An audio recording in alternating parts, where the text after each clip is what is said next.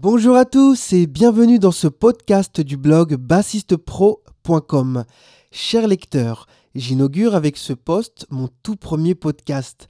Je pense aux plus pressés d'entre vous qui n'ont pas le temps de lire les chroniques, articles en entier ou même de les lire tout court.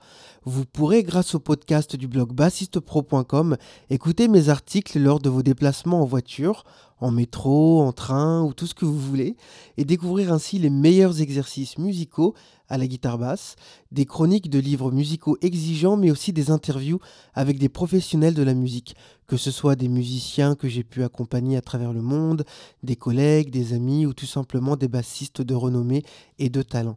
Je pense vraiment qu'écouter des podcasts pendant nos temps de déplacement est un des meilleurs moyens de gagner du temps tous les jours. Ceci est mon tout premier podcast, alors s'il vous plaît, je vous demande d'être indulgent. Tout commentaire et feedback seront très appréciés. Allez, c'est parti, on y va.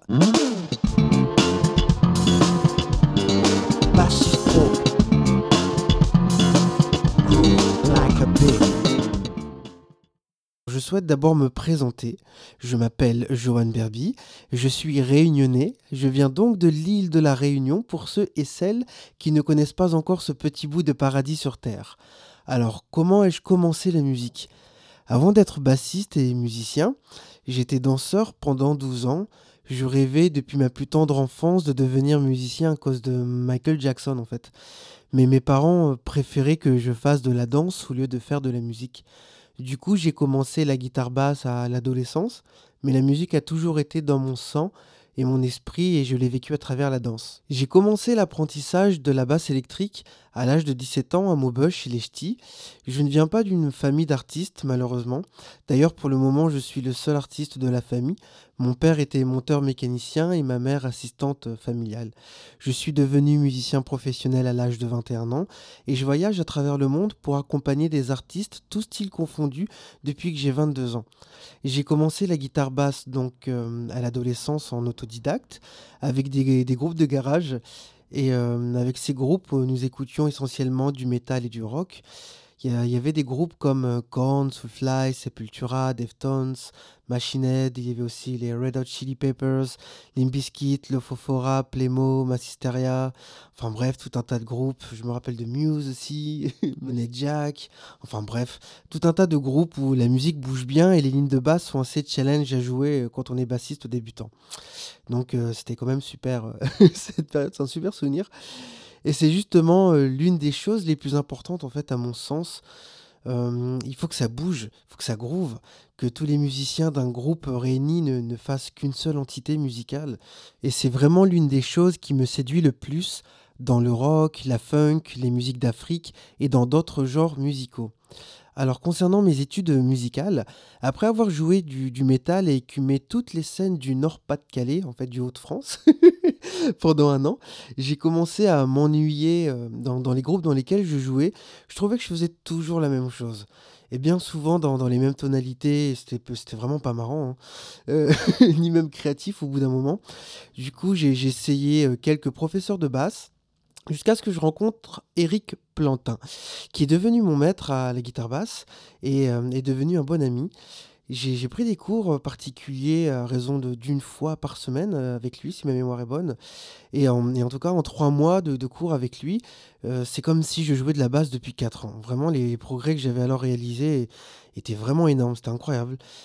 tant sur l'instrument qu'en théorie de la musique dont je n'avais jamais entendu parler de toute ma vie avant ma rencontre avec Eric en fait. voilà.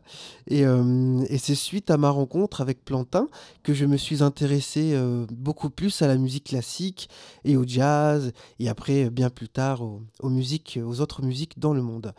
Et en suivant ses conseils, je me suis inscrit euh, dans un centre de musique actuelle pour suivre une formation professionnelle. Ce centre de musique actuelle s'appelle le CMA. du coup, cette école m'a fait découvrir bah, l'harmonie, les concepts autour de ça. Et franchement, euh, waouh, c'était c'est vraiment un truc de fou. Hein. C'était un nouveau monde euh, en fait qui s'ouvrait à moi. J'étais aux anges. Je suis encore rempli d'émotions quand, j'y pense, mais euh, c'est waouh. En parallèle, j'ai réussi à rentrer à l'École nationale de musique de Valenciennes en classe de contrebasse classique, ce qui m'a permis d'apprendre à lire la musique, à reconnaître les notes de musique et à m'intéresser davantage à l'orchestration et à l'écriture musicale.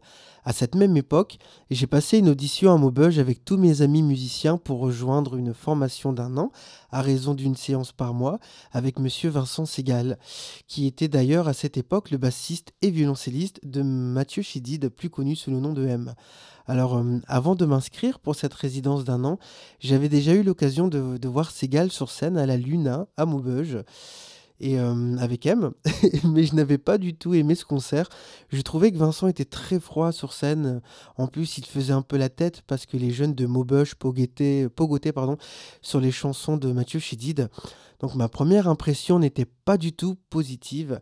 Mais comme je souhaitais réellement m'améliorer et surtout améliorer mon jeu de basse, je me souviens m'être dit qu'il fallait que je m'inscrive à cette résidence d'un an et qu'au pire, si vraiment je n'aime pas ce que l'on y fait pour une raison X ou Y, eh bien d'arrêter directement et tout simplement.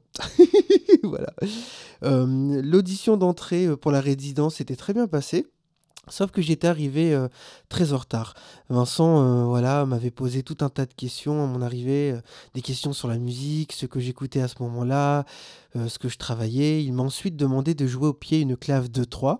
Tac, tac, tac, tac, tac, tac, tac, tac, tac, tac. Voilà, et de jouer une ligne de basse par-dessus, ce que j'ai fait euh, immédiatement. Et en fait, sans le savoir, je venais euh, à l'instant de réussir le test d'entrée pour la résidence d'un an. C'était complètement génial. Waouh, champagne. C'est vraiment un super souvenir, ça aussi. J'étais super méga content. Ma maman était très fière de moi et euh, continuait de, m'encourager. Vous imaginez, en plus, grandir à Maubeuge, qui est quand même un bled paumé chez les ch'tis et réussir une audition pour étudier pendant un an, une fois par mois, avec un des meilleurs musiciens français et tous ses amis, été euh, super encourageant. Vraiment, euh, ça, j'en garde un souvenir extrêmement positif. Et euh, c'est aussi l'une des choses voilà, que j'enseigne en fait à mes élèves. Peu importe d'où on vient, rien n'est jamais scellé dans la vie. Il faut avoir un bon état d'esprit, être un bon bosseur, rester généreux et humble. Et ensuite, les portes s'ouvriront quand elles devront s'ouvrir. En fait, c'est aussi simple. Des fois, on est toujours pressé, on veut aller plus vite. Mais voilà, il faut laisser le temps faire les choses. et euh, pour revenir à la résidence, lors de cette résidence musicale d'un an, Vincent venait chaque mois avec un nouveau guest, pardon, avec un nouvel invité en fait, pardon. Et il avait bien évidemment Seb Martel, Didier Shalom, Sarah Murcia. bah oui, il y avait aussi Cyril Attab, forcément. et nous avions tous découvert d'ailleurs Ibrahim Malouf à cette époque-là, qui n'était pas encore la superstar qu'il est aujourd'hui. Donc ça, c'est un super souvenir aussi. Euh, j'entends par là, euh, qu'il était connu, mais que dans un petit circuit de musiciens, en fait, pro et non du grand public comme il est aujourd'hui. Vraiment ça, c'est, euh, j'ai pu suivre son évolution, c'est quand même quelque chose d'incroyable. Tous mes respects pour ce monsieur et voilà, en tout cas, je peux aisément dire que cette rencontre a changé, ma vie à tout jamais, à tel point qu'à l'heure où je vous parle, je suis toujours à l'affût de ce que fait Vincent Segal et je me régale toujours de sa musique qui n'a de cesse, pardon, de m'inspirer. Voilà et pour les copains en plus, Vincent a réussi à ouvrir notre état d'esprit, musical et à nous démontrer de de nombreuses fois l'importance de s'intéresser aux autres cultures dans le monde, la force que cela donne à un musicien et tout ce que ça apporte de positif et de riche dans dans un projet, en fait. Et voilà et en fait, tout simplement, j'ai envie de dire, vive le métissage musical. Voilà. Et je vous rappelle encore une fois que, bon, on vivait tous à Maubeuge et que pour ceux et celles qui ne connaissent pas Maubeuge, je vous invite à aller voir sur Google, vous ne serez pas déçus du voyage. Voilà. Et donc voilà, en en tout cas, tout ça pour dire pour moi, la nécessité d'avoir euh, une culture la plus large possible et de l'améliorer constamment en la complétant par exemple euh, en voyageant est devenu quelque chose de vital. Je n'arrive pas à imaginer ma vie autrement. Par exemple, acquérir de la connaissance auprès d'un maître, de valider cette connaissance euh, sur scène en, ayant de, l'expérience et de compléter cette connaissance lors de, voyages, pour moi c'est mille fois plus intéressant. Euh, mais c'est très personnel, hein, d'accord? C'est mille fois plus intéressant que de faire n'importe quelle grande université musicale. Donc euh, certes, on n'a pas de diplôme à la fin, mais on a beaucoup de choses à raconter, ne serait-ce qu'humainement et émotionnellement, donc musicalement. Je vais vous parler un petit peu de mon parcours professionnel, comme c'est un podcast de présentation et que je souhaitais vraiment me présenter à vous. Euh, je suis arrivé à Paris, du coup, quand j'avais à peine 20 ans. Et euh, je suis venu bah, tout simplement parce que c'est la capitale et que comme beaucoup d'artistes et de musiciens, j'espérais que ma carrière décolle en habitant là-bas. Wouh Mais euh, quelques mois auparavant, donc là c'est moins drôle, euh, ma famille et moi venions de, perdre mon petit frère, euh, voilà, Sébastien, qui était décédé à peine, âgé à peine de, 17 ans. décédé en plus noyé en, région parisienne. Donc je dois vous avouer que de venir vivre à Paris a été pour moi une bataille mentale et psychologique. Mes parents, en plus, étant en, plein divorce à ce moment-là, j'étais livré à moi-même dans, cette jungle parisienne, en fait. Et de plus, n'ayant ni amis ni famille à Paris, je me sentais vraiment seul dans cette grande ville froide où les gens ne, se disent même pas bonjour dans la rue. Donc bon, enfin bref, où tout le monde connaît Paris pour sa chaleur humaine. et, puis voilà, j'ai eu énormément de galères d'argent pendant presque deux ans. Je ne pouvais compter que sur moi-même. J'avais moins de concerts que quand je vivais dans le nord de la France, ça c'est indiscutable. J'ai dû du coup jouer dans, dans, la rue avec ma contrebasse et faire tout un tas de choses euh, assez humiliantes pour espérer avoir quelques euros pour manger le soir même ou essayer de payer mon loyer euh, au mieux et subvenir à mes besoins les plus élémentaires. Donc euh, voilà. Et à côté de ça, en, parallèle, j'allais dans, dans, les clubs parisiens tous les soirs pour essayer de rencontrer des musiciens et de développer un réseau professionnel ou des relations humaines en tout cas intéressantes. Mais mon expérience des clubs parisiens à cette époque n'était pas vraiment positive, ni même constructive. Voilà, pour être complètement honnête, je n'étais vraiment pas bien dans ce milieu, je me sentais pas du tout à ma place. Il fallait être macho, jouer vite et fort pour impressionner. Youhou, trop bien. du coup, je me suis dit waouh, mais c'est quoi ce délire? Qu'est-ce que je fais là? Est-ce que je veux vraiment devenir un musicien professionnel et, et vivre de la musique? Puis voilà, je voyais des gens se dire être amis, et quand l'un avait à peine le dos tourné, l'autre le critiquait, le salissait, faisait des blagues, on savait pas s'ils étaient honnêtes ou pas. Enfin bref, je me disais, mais qu'est-ce que je fais ici? Waouh, si c'est ça le monde de la musique et s'il faut faire ça pour percer, avancer, espérer faire une carrière de musicien accompagnateur, euh, je veux plus jamais faire de musique euh, dans ma vie. C'est horrible, je veux même plus en entendre parler et euh, je ferai autre chose. voilà, dans ma tête à ce moment-là, euh, c'était exactement ce que je me disais tous les jours quand je me réveillais parce que c'était une période qui était tellement dure que voilà, je, me disais waouh, si c'est ça la vie, euh, non, faut faire autre chose. Donc j'étais sur le point d'abandonner complètement la musique en fait. Et, et un jour, une artiste me contacta pour arranger son album et m'occuper pardon de de la direction artistique et euh, musicale de, son album. Donc il fallait en fait euh, que j'aille en Inde pour deux mois de travail, que j'aille euh, répéter, que je dirige les musiciens en studio et bien évidemment tout frais payé et que je joue la basse, que je chante, tout ça. Donc je me suis dit pourquoi pas?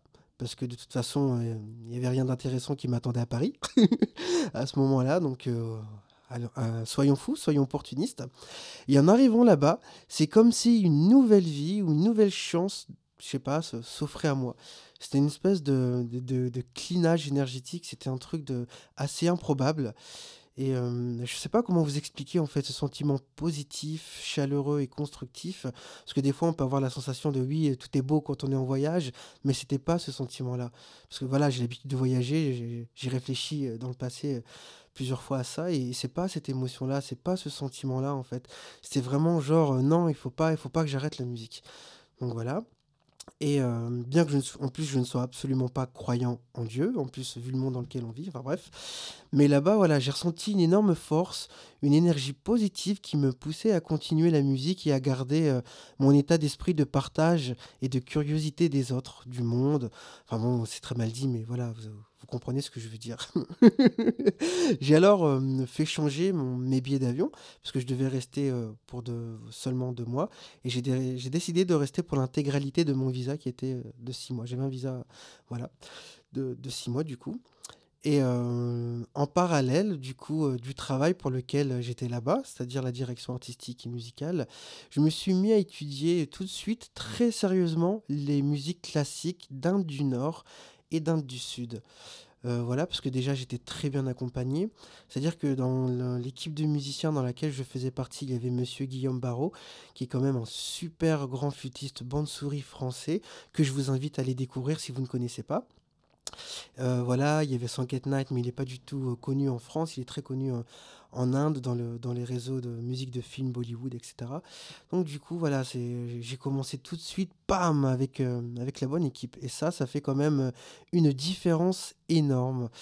Et voilà, je, suis pris d'émotion, j'arrive pas à, à, trouver mes mots et à organiser du coup mes mots. Mais tout ça pour dire que eh bien, c'était un avantage en fait d'avoir un, espèce de d'entourage super positif comme ça. Mais surtout le, gros avantage, voilà, c'était d'avoir un, système d'apprentissage musical extraordinaire qui n'est d'autre que le système musical indien. Voilà, vraiment, si vous, ne connaissez pas la musique indienne, je vous invite vraiment à, vous intéresser à la manière dont on apprend cette musique et, euh, et voilà, surtout euh, comment on utilise les mathématiques pour, euh, pour faire du rythme.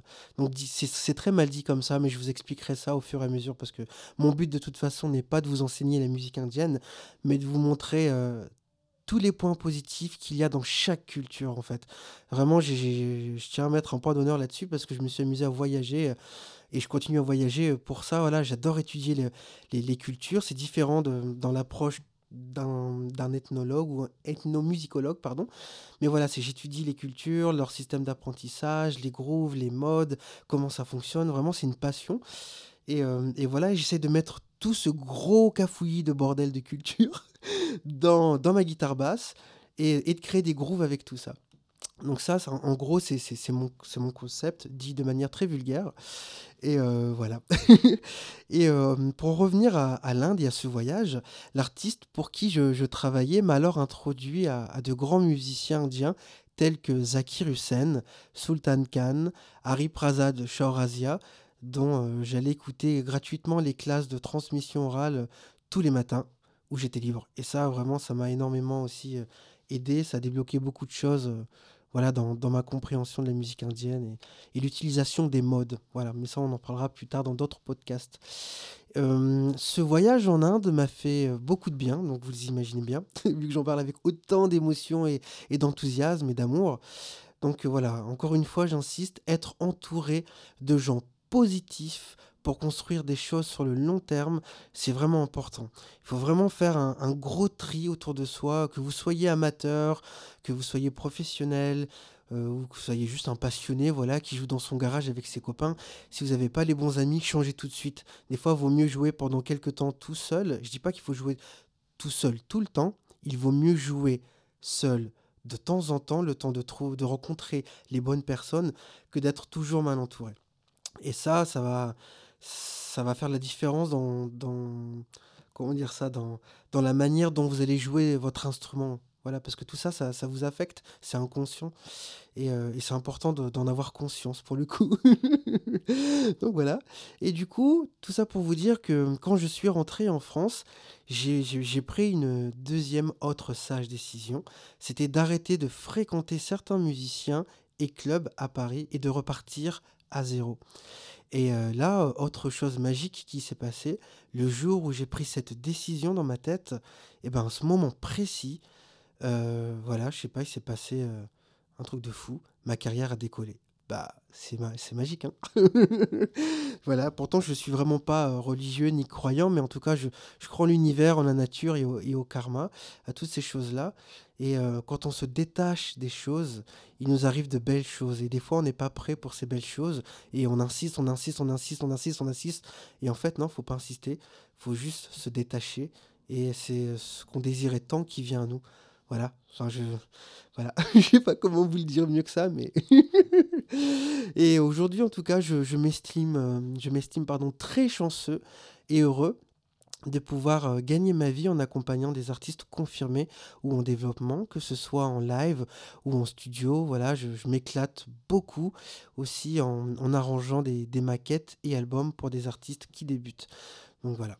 Donc, heu, pour vous citer par exemple, hem, un peu les gens avec qui j'ai collaboré ces dernières années, j'ai eu la chance de collaborer, de travailler avec Trilok Gurtu, Shankar Mahadevan en Inde et un peu en Europe, heu, Yann Garbarek et c'est vraiment en plus l'un de mes saxophonistes préférés donc ça c'était un rêve, voilà de réaliser, ce rêve-là, c'était quelque chose d'assez improbable.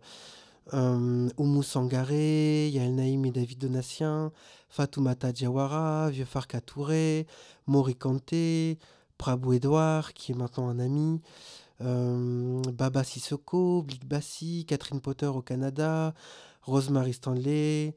Heu, j'ai eu la chance de collaborer une fois avec Juan Carmona, avec Tchèque Heu, Sonia Vider Atherton, Maïra Andrade, Victor Démé, Mamani Keïta, Les Tambours de Brazzaville, Neil Adri Kumar, Sibiri Samaké, enfin bref, il y a vraiment une liste assez conséquente. Et hem et c'est pas voilà, je dis pas ça vraiment pour me la raconter, c'est je m'estime chanceux et heureux d'avoir pu collaborer et travailler avec, heu, tous ces artistes-là et de continuer à travailler avec des nouveaux artistes. Donc voilà, notamment hors Europe actuellement. Donc voilà, j'accompagne beaucoup d'artistes, hors Europe et heu, pour l'année prochaine, en 2018, les États-Unis. Donc ça, c'est voilà, encore quelque chose de nouveau, c'est super. Donc, quoi dire d'autre pour continuer à présenter mon parcours professionnel?